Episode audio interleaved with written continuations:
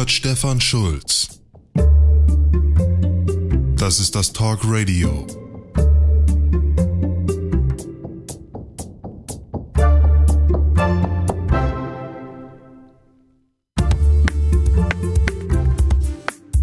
Es gibt eine neue Shell-Jugendstudie.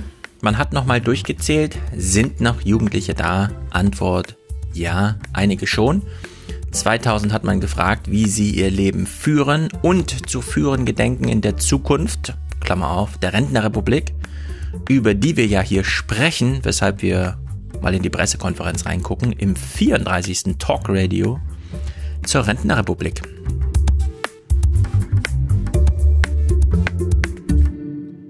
Vorher aber wie immer der Dank. Andreas, herzlichen Dank. Dennis, Franz, Johannes, Steffen und Caroline, Konrad, Miriam, Leo, Clemens, Annalena, Martin, Florian, Andreas, Ingo und Thomas. Ingo schrieb mit speziellem Dank für die Andrew Yang Folge. Und da will ich mal darauf hinweisen, dieser Podcast, den ihr gerade hört, das Talk Radio, hat jetzt 100 Bewertungen bei iTunes. 99 davon haben 5 Sterne. Einmal nur zwei. Das erweckt natürlich Aufmerksamkeit. Wieso hat einer nur zwei Sterne gegeben, wenn sich 99 andere einig waren, dass es ein Fünf-Sterne-Podcast ist. Er schreibt, Cheng Fu, genau genommen. Andrew Yang, ernsthaft? Sorry, da hast du mich verloren, wenn jemand was Neues, wirklich Neues und Menschliches zu bieten hat, dann Bernie Sanders. In Deutschland machen alle mit ihm, äh, in Deutschland machen alle mit, ihn zu ignorieren und zu verschweigen. Heftig! Und wenn einer das Volk hinter sich bringen kann und nicht nur auf USA schaut, sondern auf das Wohlergehen aller Menschen, dann ist das Bernie Sanders heftig. Ausrufezeichen, Ausrufezeichen, Ausrufezeichen. Kamala Harris ist leider auch ein schlechter Witz. Ach nun, tschüss.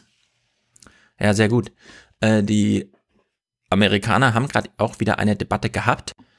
In dieser kam es tatsächlich zum intergenerationalen Streit zwischen Andrew Yang und Elizabeth Warren weil sie nochmal auch biografisch begründet äh, argumentiert hat, wir brauchen den etwas faireren Kapitalismus der 80er Jahre zurück, als man noch billig studieren konnte und einem dann die Welt zu Füßen lag.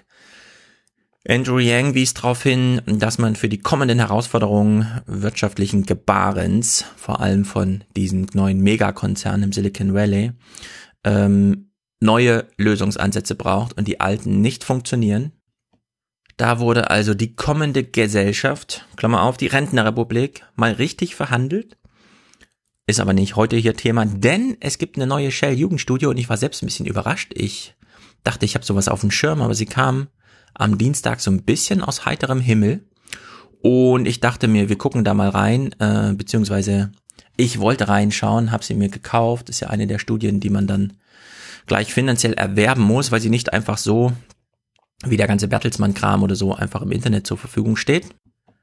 Aber schon die Pressekonferenz hat es in sich, weshalb wir es heute mal bei der Pressekonferenz belassen und dann den Rest des Textes, der über 300 Seiten, später mal begutachten. Hurelmann und Albert, mir beide bekannt aus Bielefeld, wo sie beide gewirkt haben, als ich da noch war. Albert ist ja immer noch da stellten also ihren Text vor, gemeinsam mit äh, Giffey, der Familienministerin.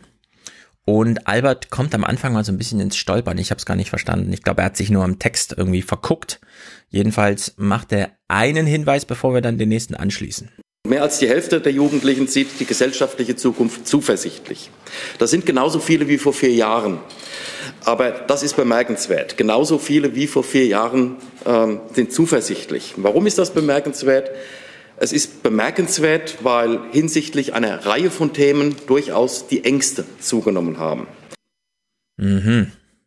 Die Zuversicht hat nicht abgenommen, aber die Ängste haben zugenommen.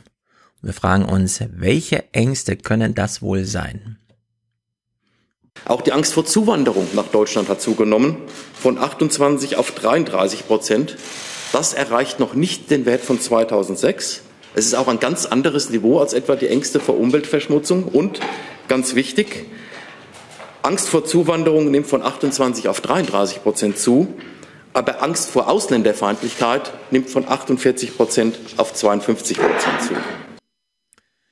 Interessant. Die Angst vor Umweltzerstörung, Ausländerfeindlichkeit und Ausländer ist ihm so wichtig, dass er es gleich in den, in die zweite Minute seiner Themenvorstellung packt.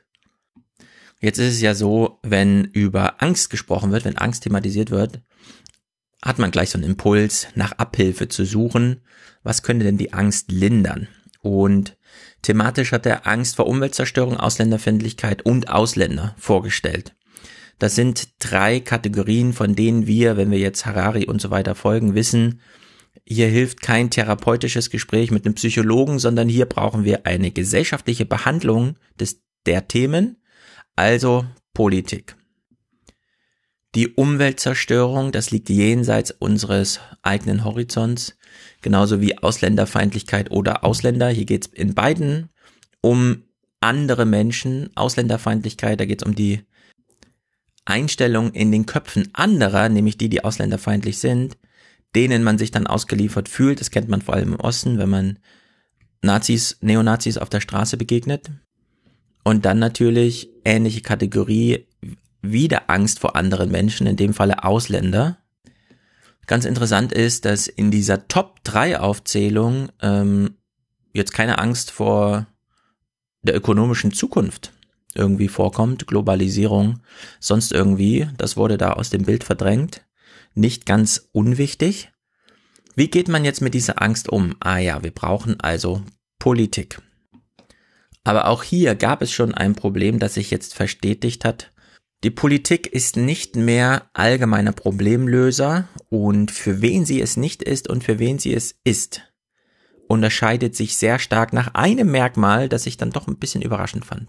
Die Politisierung der Jugend ist bislang die Politisierung der eh schon politisch Interessierten. Es gibt in dieser Generation Polarisierungen, aber insgesamt keine stark polarisierte Generation. In vielen Bereichen nehmen Unterschiede etwa nach Geschlecht oder nach Ost-West-Herkunft eher ab denn zu. Es gilt aber über alle Einstellungen hinweg. Sind es nicht Alter, ist es nicht Geschlecht, ist es nicht Ost-West oder Stadt-Land oder Migrationshintergrund, die als Unterschiede am meisten ins Gewicht fallen. Am meisten ist und bleibt es die soziale Herkunft. In vielerlei Hinsicht befinden sich die wichtigsten und deutlichsten Unterschiede für Jugendliche da auch nicht zwischen den oberen 10.000 und dem Rest, sondern zwischen den oberen 80 Prozent und den unteren 20 Prozent. Ja, und damit ist äh, soziale Herkunft wieder mal eine Chiffre für finanzielle Herkunft, finanzielle Möglichkeiten in der eigenen Familie. Hier sollte man nicht zu schnell drüber hinweggehen. Die Einstellung zur Gesellschaft, zu den Fremden, zu dem Unbekannten, zu den Unbekannten, ähm, in gewissem Maße also das eigene Weltbild wird extrem geprägt von dem, was vor dem Horizont passiert, nämlich in der eigenen Familie. Wenn dort verschiedene Sachen nicht stattfinden, weil sie aus ökonomischen Gründen nicht stattfinden können, hat das äh, Auswirkungen auf das ganze Gefüge zwischen Individuum und Gesellschaft. Er hat das als das Wichtigste betont, weshalb wir hier nochmal auf die ökonomischen Kerndaten, und zwar Nachrichtenlage der letzten Woche, schauen. Die Einkommen in Deutschland klaffen immer weiter auseinander. Das ergab eine Studie der gewerkschaftsnahen Hans-Böckler-Stiftung. Während es der Mitte der Gesellschaft weiterhin gut gehe, öffne sich die Schere an den Rändern immer weiter. Am unteren Ende müssten immer mehr Menschen von Niedriglöhnen leben. Am oberen Ende profitierten immer mehr von Kapitalerträgen und Unternehmensgewinnen. Ja, wie Jan Hofer selber als Nachrichtensprecher, wie wir zuletzt gehört haben, als er aus Versehen, als sein Mikrofon noch an war, davon sprach, dass seine Bank ihm die Immobilien neu bewertet hat und teilweise das dreifache Zitat sind sie nun wert. Also wir haben eine Verstetigung von ökonomischer Ungleichheit, die sich, wie Albert eben schon sagte, niederschlägt auf die Einstellung zur Gesellschaft weshalb man natürlich so darüber reden kann. Aber die überwiegende Mehrheit findet, dass es gerecht zugeht. Jugendliche aus den unteren Herkunftsschichten fühlen sich dabei jedoch stärker benachteiligt als Jugendliche aus anderen sozialen Herkunftsschichten.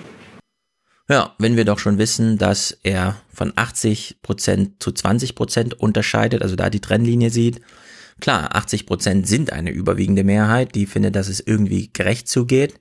Die unteren 20 Prozent sind aber trotzdem noch 20 Prozent. Deutliche Minderheit, aber auch nicht ganz unbedeutend. Die Frage, die sich stellt, ist ja, können wir auf die verzichten? So ganz nüchtern volkswirtschaftlich betrachtet. Können wir auf 20 Prozent der Gesellschaft verzichten? Oder, da wir eh schon großen Verzicht üben durch kleinere, jüngere Generationen, sollten hier nicht andere Anstrengungen der Einbindung und Zurückholung in Gesellschaft stattfinden. Ganz interessant ist, wie sehr sich, diese Argumentation wird dann im Buch äh, natürlich ein bisschen fruchtvoller, aber es ist trotzdem hier schon mal, glaube ich, für alle, die jetzt den Podcast bis hierher verfolgt haben, schon mal interessant zu hören, wie sehr sich einige Prinzipien der Rentnerrepublik so durchschlagen auf das Individuum, dass man es fast als Selbstverständlichkeit behaupten kann, was hier vor sich geht.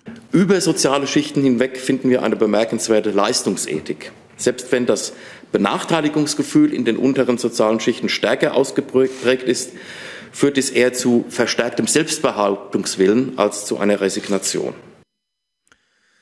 Ja, also das kann man nachlesen. Andreas Reckwitz, die Gesellschaft der Singularität, diese Individualisierung, die kann man super raffiniert äh, durchargumentieren. Dann ist man mit hoher Approximationshoffnung an einem echten Kern, den man auch politisch bearbeiten kann. Aber schon alleine, dass der Begriff Individualisierung trifft hier auch ins Schwarze. Jeder weiß, was damit gemeint ist. Mm. Man ist für sich selbst verantwortlich, wenn die Gesellschaft ausfällt. Und es ist nicht unwitzig, sage ich mal mit einer kleinen humorischen Note dazu. Es ist nicht ganz unwitzig und unwichtig, wie ich schon auf der Pressekonferenz, wo ja Themen einfach sequenziell abgehandelt werden, ohne dass man da jetzt einen großen analytischen Bogenschlag macht, wie auch das Thema Familie schon in der einstündigen Pressekonferenz behandelt wurde. Und der Bogenschlag, der auf der Bühne nicht gemacht werden konnte, aber den ich jetzt sozusagen anbiete, die eigene Biografie, Selbstbehauptung statt Resignation, wie Albert eben sagte, Leistungsethik über alle Schichten hinweg, steht in einem Spannungsverhältnis zur eigenen Familie, in der man lebt. Nicht zwingend, aber irgendwann kommt vielleicht der biografische Punkt, ab dem man nicht mehr als Single lebt. Also die Biografie muss geordnet werden, das steht in einem Spannungsverhältnis zur Familie und die Familie wiederum steht in einem Spannungsverhältnis zur Gesellschaft. Und jetzt hören wir uns mal Albert hier ausschnittsweise an. Bemerkenswert sind in diesem Zusammenhang die Vorstellungen, wenn man Jugendliche nach der gewünschten Aufteilung der Erwerbsarbeit in einer zukünftigen Familie fragt. Äh, wir fragten, wie sie sich die partnerschaftliche Aufteilung der Erwerbsarbeit wünschten, wenn sie 30 Jahre alt wären und ein zweijähriges Kind hätten. Die Mehrheit möchte, dass die Frau er beruflich zurücktritt. Etwa zwei Drittel der Frauen würde gerne maximal halbtags arbeiten und etwa zwei Drittel der Männer wünscht sich das. Wichtig zu erwähnen allerdings auch, viele junge Männer wünschen sich eine Rolle als aktiver Vater und nur 41 Prozent von ihnen möchten in dieser beschriebenen Situation in Vollzeit arbeiten. Ja, wenn ich erstmal ein zweijähriges Kind habe, sagen die bis 27-Jährigen, dann will ich, und da sagen 41 Prozent stimmt der Aussage zu, dann will ich nicht Vollzeit arbeiten, sondern ein aktiver Vater sein. Gleichzeitig wünschen sich 51 Prozent der Frauen, dass ihre Männer später, wenn das zweijährige Kind da ist, auch gegen den eigenen Wunsch, aktiver Vater zu sein, Vollzeit arbeiten. Diese ganze Problematik, die da reinspielt, wurde schon mal angerissen und behandelt. Frank Schirmacher damals Minimum, wenn die Gesellschaft ausfällt oder auch nicht, also wenn man in Gesellschaft ähm, lebt, und demografische ähm, sozusagen Unwägbarkeiten hinzukommen, von denen wir heute fast 30 Jahre nach dem Buch ja dann auch sehen, wie sie es entwickelt hat. Also wenn ähm, die Gesellschaft sich verändert und Unsicherheit beim Einzelnen auslöst, muss man sich die Gedanken neu stellen, auf wen kann ich mich eigentlich verlassen? An wen kann ich mich dranhängen?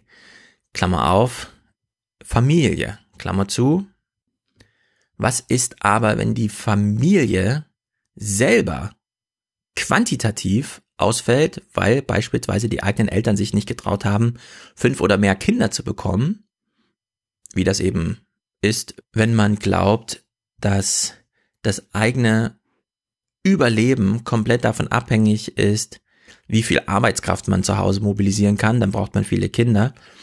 In den modernen Gesellschaften ist das Problem andersrum, das haben wir auch schon häufiger hier thematisiert. Man möchte die eigene Biografie gestalten, um ein guter Teil des Erwerbspersonenpotenzials zu sein, also das eigene Einkommen zu mehren, da stören Kinder.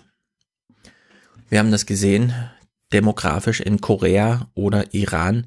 Innerhalb von einer Generation sind die Kinderzahlen von pro Frau von sieben auf unter zwei gefallen, weil es die Gesellschaft und ihre ökonomische Entwicklung plötzlich ermöglicht hat, die eigene Biografie so zu gestalten, dass man ein selbsterfülltes Leben haben kann.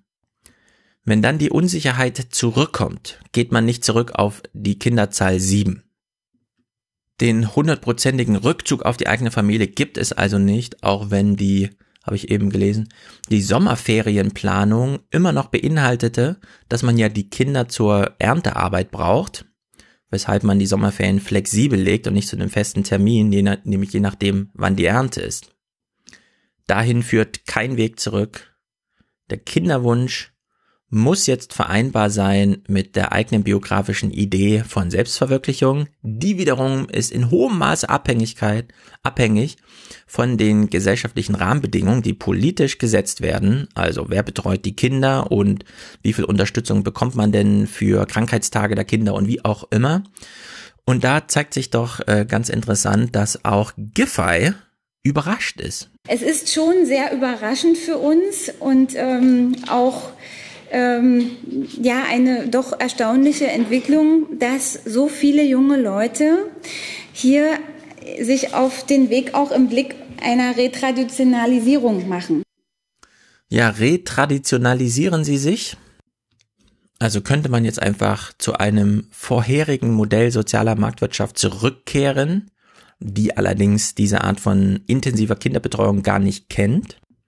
Oder müsste man nochmal nachfragen, wo kommt eigentlich der hohe Wunsch, beruflich tätig zu sein, her von jungen Eltern?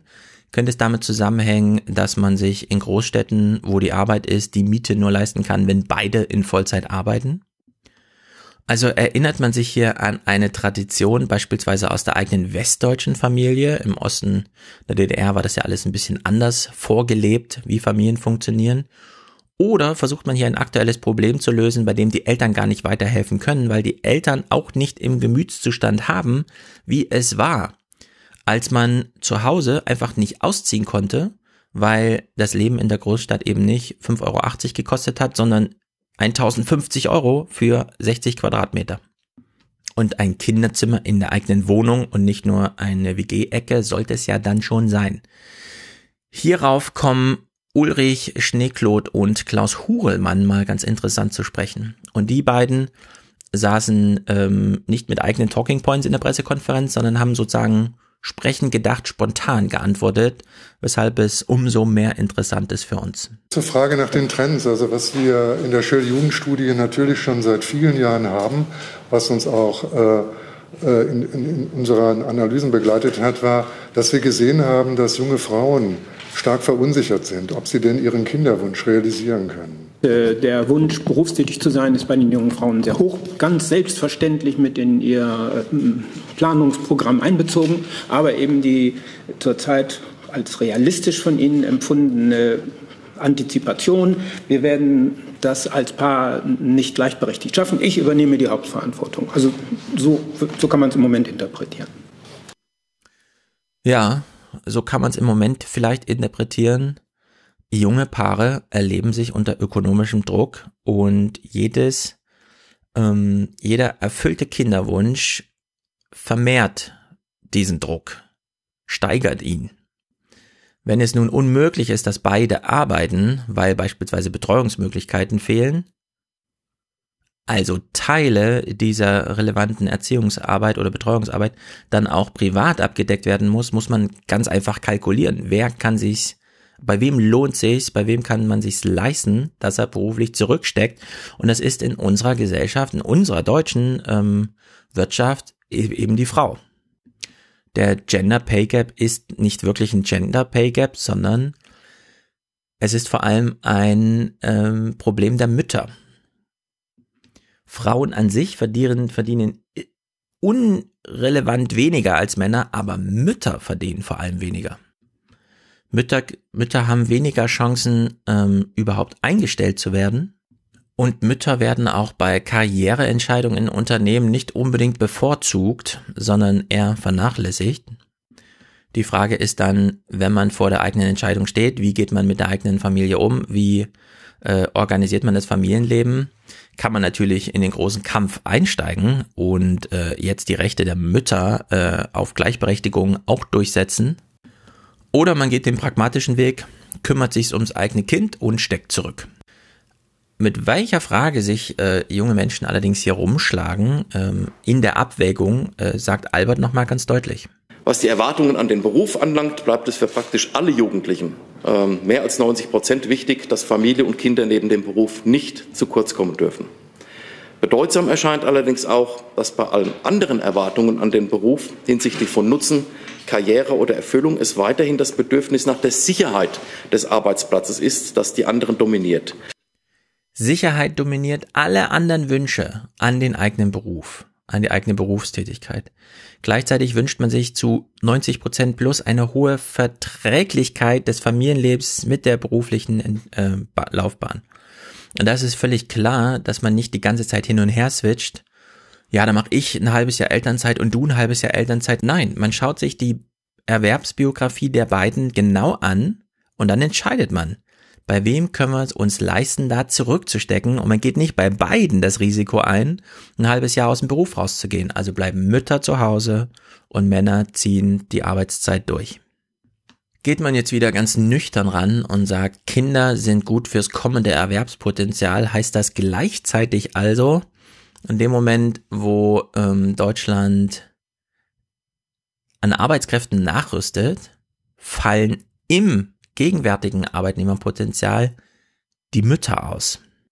Und das ist ein echtes Problem, da wir jetzt diesen Dreiklang haben aus eine große Babyboomer-Schicht, dann ein aktuelles Erwerbspotenzial und ein kommendes Erwerbspotenzial und zwischen allen liegt äh, eine Größenordnung von ungefähr 15 Prozent.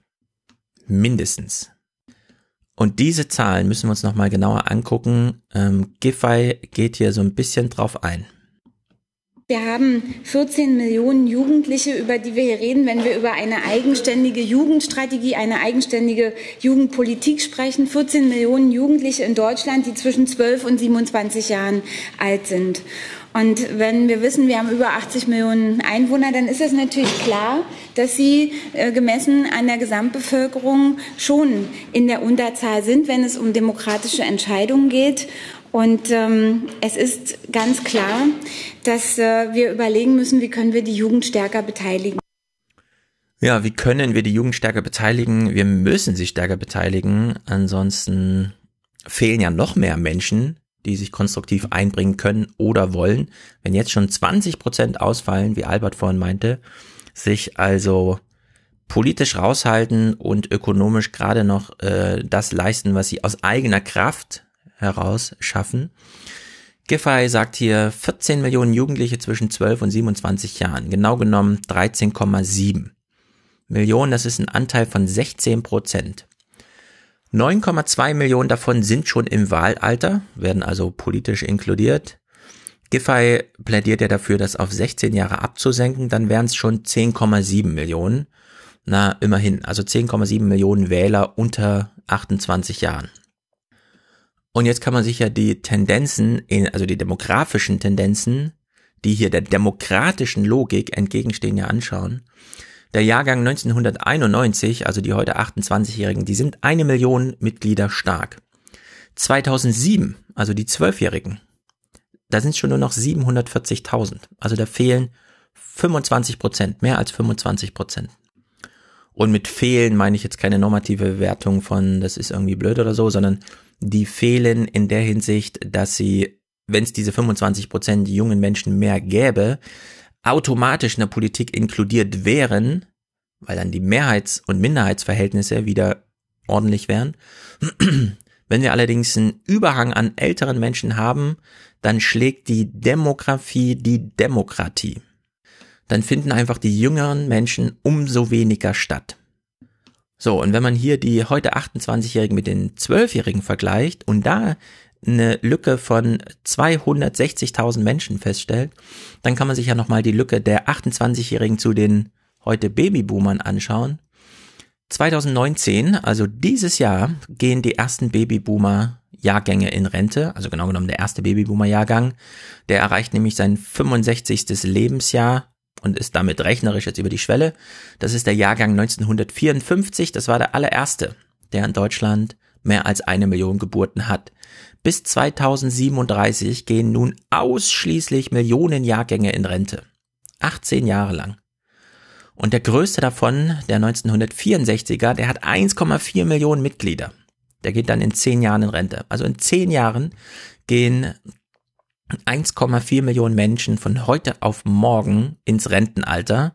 Wenn es bei 65 bleibt und alle bis zu dieser Grenze sind, wird natürlich ein bisschen aufgelöst. Vielleicht gibt es dann auch wirklich eine hartnäckige 67er Renteneintrittsaltergrenze. Aber 2029 ist sozusagen das Peak-Jahr, in dem das Arbeitskräftepotenzial oben hin so richtig ausdünnt. Und seit 2001 liegen die Jahrgänge konstant unter 800.000 mit Ausnahme eines Jahres, aber ansonsten liegen alle Jahrgänge unter 800.000 Geburten oder durch Zuzug aufgefüllt, Mitglieder in Deutschland. Und jetzt zeigte sich Giffey so insgesamt überrascht und naja, die Demografie und wer kann denn da was tun? So überraschend ist das für die Politik gar nicht. Als Jens Spahn CDU-Vorsitzender werden wollte vor anderthalb Jahren, hat er nebenbei, nachdem er einmal genervt war, dass es wieder nur um Umfragen, Umfragen, Umfragen ging, als er von Christian Sievers im Heute-Journal gefragt wurde, ob, warum er denn antritt und ob er sich dann noch Chancen ausrechnet, diesen Fakt hier nochmal genannt als, da könnte ja auch mal ein CDU-Vorsitzender drüber nachdenken, und am besten ich. Was sind die wichtigen Themen für Deutschland, etwa für dieses älter werdende Land? Was bedeutet das für unsere soziale Sicherung? Wie bereiten wir uns darauf vor, dass in den 30er Jahren jedes Jahr doppelt so viele Menschen in Rente gehen, wie aus den Schulen in den Arbeitsmarkt nachkommen? Ja, wie bereiten wir uns darauf vor, kollektiv, dass über mehrere Jahre, er nennt ein ganzes Jahrzehnt, die 2030er, mehr als doppelt so viele oder doppelt so viele oder knapp doppelt so viele, das ist dann ganz egal, doppelt so viele Menschen oben aus dem Erwerbspotenzial, das nun mal für die Volkswirtschaft und für den Wohlstand auch verantwortlich ist, rausfallen als unten nachrücken. Und da muss man sich jetzt ernsthaft Gedanken machen, wie man erstens junge Menschen politisch beteiligt, weil nur über diese Beteiligung kann man auch wieder sozusagen volkswirtschaftlichen Nutzen daraus ziehen, dass diese jungen Menschen da sind. Denn nur weil sie aufgrund ihrer biografischen Situation, nämlich ihres Alters, in erwerbstätig sein können, heißt das noch nicht, dass man daraus volkswirtschaftlichen Nutzen für alle, also Wohlstandserhaltung oder Mehrung, schlägt. Das kann ja auch genauso gut politisch schiefgehen. Und solche Schieflagen sehen wir ja in sehr vielen Ländern, wenn auch jetzt in wirtschaftlich nicht ganz so weit entwickelten. Was könnte man also tun, um runtergebrochen jetzt auf so einen Begriff, den man in Europa wenig kennt, aber um eine harmonische Gesellschaft, in der sich so viel wie möglich Menschen wohlfühlen, herzustellen. Was könnte man tun? Auftrag an die Politiker ist, diese Menschen einzubinden und äh, Giffey hat hier mal so ein kleines Snippet in die Bund äh, Pressekonferenz da eingebracht zur Shell-Studie bisschen merkwürdig. Wir haben deshalb bei den Austauschprojekten, bei unseren Mobilitätsprojekten einen Schwerpunkt darauf gesetzt, auch Jugendliche ganz gezielt anzusprechen, die geringere Chancen haben, die nicht die originäre Zielgruppe dafür sind. Und wir können sagen, dass die Mobilitätsprojekte, die im Moment gefördert werden durch äh, die Bundesregierung, äh, mehr als 40 Prozent ähm, Teilnehmende adressieren, die besondere Bedürfnisse haben oder eben geringere Möglichkeiten an diesen ähm, Dingen teilzunehmen. Ja, also sie thematisiert hier Austauschprogramme zwischen europäischen Ländern, Schüleraustausch, Studentenaustausch und so weiter. Und meint hier, es werden 40 Prozent derer adressiert, die eigentlich nicht von sich aus äh, glaubten, sie kämen dafür in Frage, beispielsweise weil die Eltern gar nicht das Mindset dafür haben, das Kind über die Sommerferien oder für ein Jahr nach Frankreich oder England zu schicken. Sie ist allerdings auch für ein anderes politisches Programm zuständig und auch hier ist die aktuelle Nachrichtenlage schlimm. Das sogenannte Bildungs- und Teilhabepaket kommt nur bei wenigen bedürftigen Kindern und Jugendlichen an. Laut einer Studie des Paritätischen Wohlfahrtsverbandes profitieren weniger als 15 Prozent der Berechtigten in Hartz-IV-Haushalten von dieser staatlichen Leistung. Weniger als 15 Prozent profitieren im Alltag von dem Teilhabegesetz, das jungen Menschen die Möglichkeit gibt, unabhängig der finanziellen Grundlagen ihrer Eltern mal zu einem Musikkurs oder zum Sport oder sonst irgendwas zu gehen. Wir haben also eine demografisch abgehängte, jüngere Altersgruppe, weil sie einfach zu wenige sind, um sich auf demokratischem Werke über die Organisation von Mehrheiten Gehör zu verschaffen.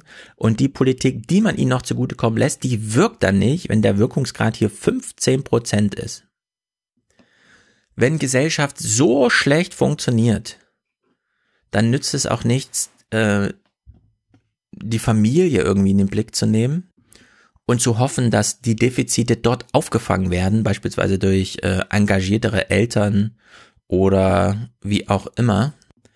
In der Hinsicht, und das ist dieser Punkt, der hier jetzt heute auch so wichtig ist, ist es wieder einmal nicht die persönliche Einstellung, die zu einer wie Giffey sagte, Retraditionalisierung des Familienmodells führt. Also im Sinne von, wie gestern auch auf Twitter zu lesen war, nachdem ich so ein paar Tweets schrieb, was stimmt denn mit den jungen Frauen nicht? Wieso wollen die denn wieder zurück an den Herd und so weiter?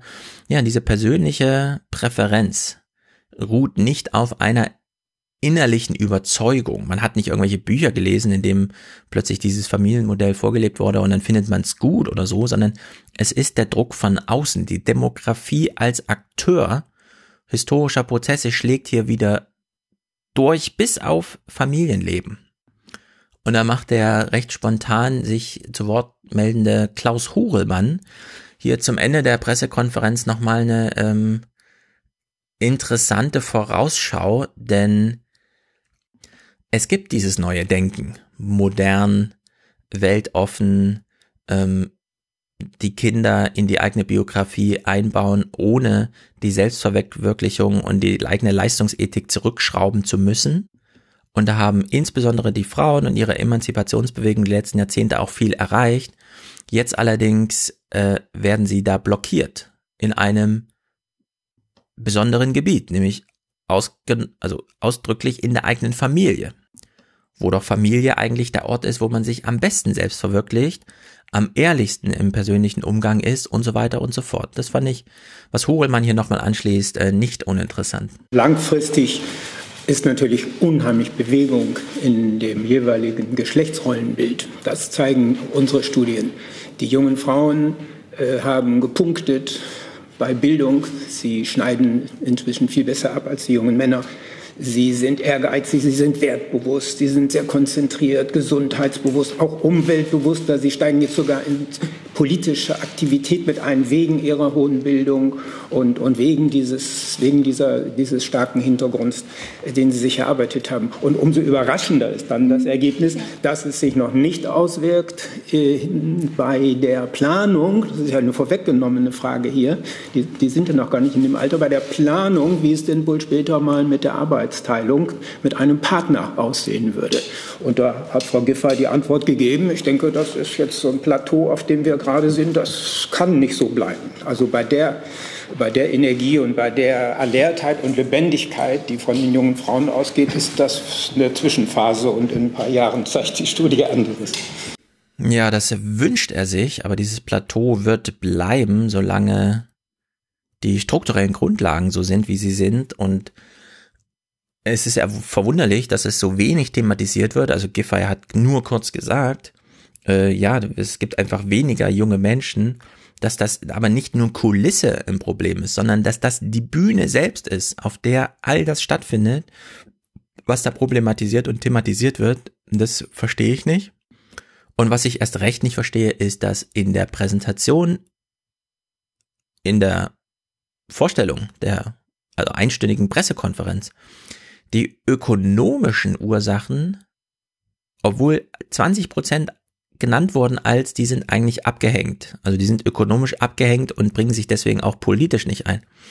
Dass das auch nicht weiter thematisiert wurde. Also ich bin gespannt, wie sich die Studie dann selbst liest, wie das thematisiert wird. Allerdings hätte ich doch schon vermutet, dass man zumindest kennzahlenmäßig nennen kann, wie wir das im demografischen Dilemma aus Amerika gehört haben, wie Sozialpolitik funktioniert, und zwar im Kräfteverhältnis qualitativer und quantitativer Ausprägung. Also erstens, wie viel Direktzahlung von Geld wäre denn nötig, um beispielsweise allen Schülern und nicht nur 15 Prozent der Bedürftigen eine Teilhabe zu ermöglichen und dann auch qualitativ, wie muss die Sozialpolitik denn aussehen, damit sich das Mindset ärmerer Menschen so ändert, dass sie sich in der Gesellschaft wieder aufgehoben fühlen. Und zu keinem der beiden Punkte wurde hier etwas gesagt. Und die Ausrede dafür kann nicht sein, dass man sowohl als Wissenschaftler als auch als die Studie beauftragende Politiker oder sich darüber freuen, der Politiker, dass es solche Studien gibt, dass man einfach sagt, na, wir sind ja erstmal nur fürs Deskriptive zuständig. Das gilt vielleicht für diejenigen, die am Telefonhörer sitzen und die Umfrageergebnisse einsammeln. Aber spätestens als Autor so einer Studie oder dann sogar als Politiker, der da mit auf der Bühne sitzt, sollte man doch die ein oder andere Forderung, wenn auch gegen den eigenen Finanzminister, schon mal formulieren. Hier droht es aber mehr zu werden wie bei der letzten äh, Shell-Jugendstudie. Sie war super interessant. Man hat aber nur an dem Tag der Veröffentlichung was davon gehört und danach nie wieder. Und ich bin mal gespannt. Also ich habe die letzte sehr gerne gelesen. Mal gucken, auf was ich jetzt äh, stoße bei der aktuellen. Das jedenfalls ist mir hier wieder aufgefallen. Ähm, Demografie und Demokratie stehen im krassen Missverhältnis. Und die Rentnerrepublik beginnt doch jetzt gerade schon, obwohl erst 2023, wie von mir schon mal vorgerechnet, der eigentliche Startschuss ist. Und es zeigt sich mal wieder, in Deutschland gibt es ganz schön viele Menschen, die Bescheid wissen, aber die erstaunlich wenig darüber reden, worüber man auch mal reden müsste. Nämlich das Angesprochene. Naja, so viel für heute. Bis bald.